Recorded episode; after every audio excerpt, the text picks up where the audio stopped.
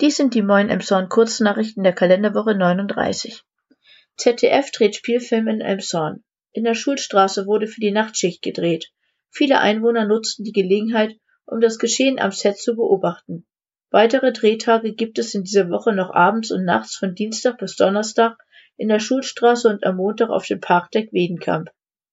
Blutbuche und Berliner Straße. Jetzt doch eine Rolle rückwärts? Am Mittwoch ging es im Ausschuss für Stadtumbau erneut um einen möglichen Abriss in der Berliner Straße und um die Fällung der Blutbuche an der Schauenburger Straße. Eigentlich waren hier schon Lösungen gefunden.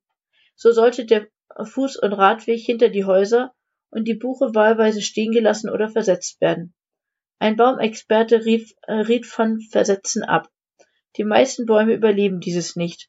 Die Buche ist in einem sehr guten Zustand und mit circa 100 Jahren unersetzbar.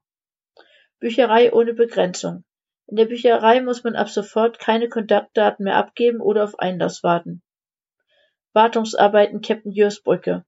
Vom 4. bis 6. Oktober wird die Brücke erneut voll gesperrt. Einbruch in Kita. In die Kita an der Mebeler Straße ist am vergangenen Wochenende in die Büroräume eingebrochen worden. Passanten fanden am Samstagmorgen Diebesgut an der Unterführung im Philosophenweg. Die Polizei bittet um Hinweise auf Personen oder Fahrzeuge. Zwei Katzen starben bei Küchenbrand. Am Sonntag, 26. September, brannte es in der Peter-Main-Straße.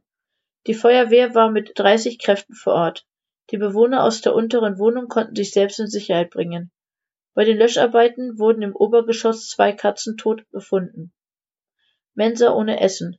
Bis zu 1000 Euro Verlust pro Tag macht der Campus Catering in der Bismarck-Schule und EBS.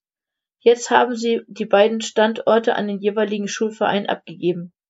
Teilweise wurden durch die Umstellung auf G9 und der damit weniger werdende Nachmittagsunterricht nur drei Essen verteilt.